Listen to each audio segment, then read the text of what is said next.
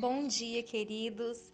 Estamos então hoje fazendo a reflexão da palavra lida em Provérbios 15 e João 15 no 15º dia. Vamos para a palavra. Antes preciso dizer que este é o capítulo que mais amo do Evangelho de João. Vejo Jesus aqui colocando cada um de nós em nossos lugares no reino ele é a videira verdadeira, o Pai o agricultor e nós somos os ramos. Lá no verso 16, ele nos faz uma declaração dizendo: Vocês não me escolheram, eu quem escolhi vocês. Como isso é lindo! A declaração do nosso irmão mais velho, que se colocou em nosso lugar para alcançar a vida eterna e também uma vida abundante.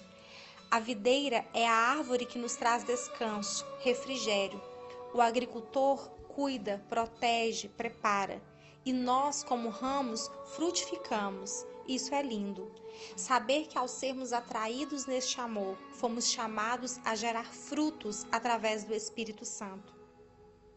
Podemos ver a cuidadosa maestria na forma como o Pai, Filho e Espírito Santo direcionam todas as coisas.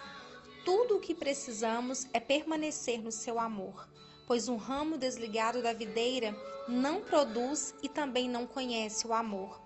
A unidade e o amor são elos inseparáveis. Podemos ver em todo o tempo Jesus nos ensinando sob a perspectiva do amor. Assim como ele nos amou, gerando um vínculo para a eternidade, nós também devemos amar uns aos outros. A unidade é a meta, mas o amor é o propósito. É através do amor que, fortalecidos pelo Espírito Santo, iremos fazer com que aqueles que passem por nossas vidas possam sentir o bom perfume de Cristo. Não há amor, unidade, propósito, crescimento, colheitas fora da nossa comunhão com Cristo.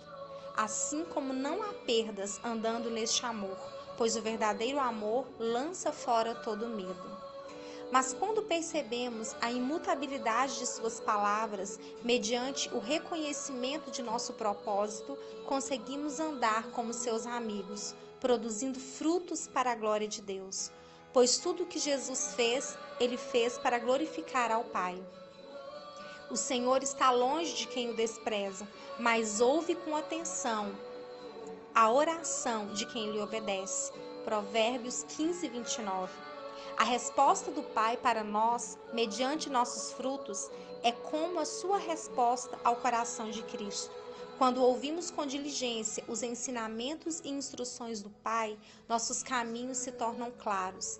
Não há dúvidas onde Cristo está. Não há dúvidas no caminho que o Pai nos colocou. Não há dúvidas na forma como o agricultor cuida de nossas vidas, assim como não há dúvidas naquele a quem estamos enxertados. Que nossas vidas sejam uma oferta agradável aos olhos do Pai, mediante a graça de sermos chamados filhos e amigos.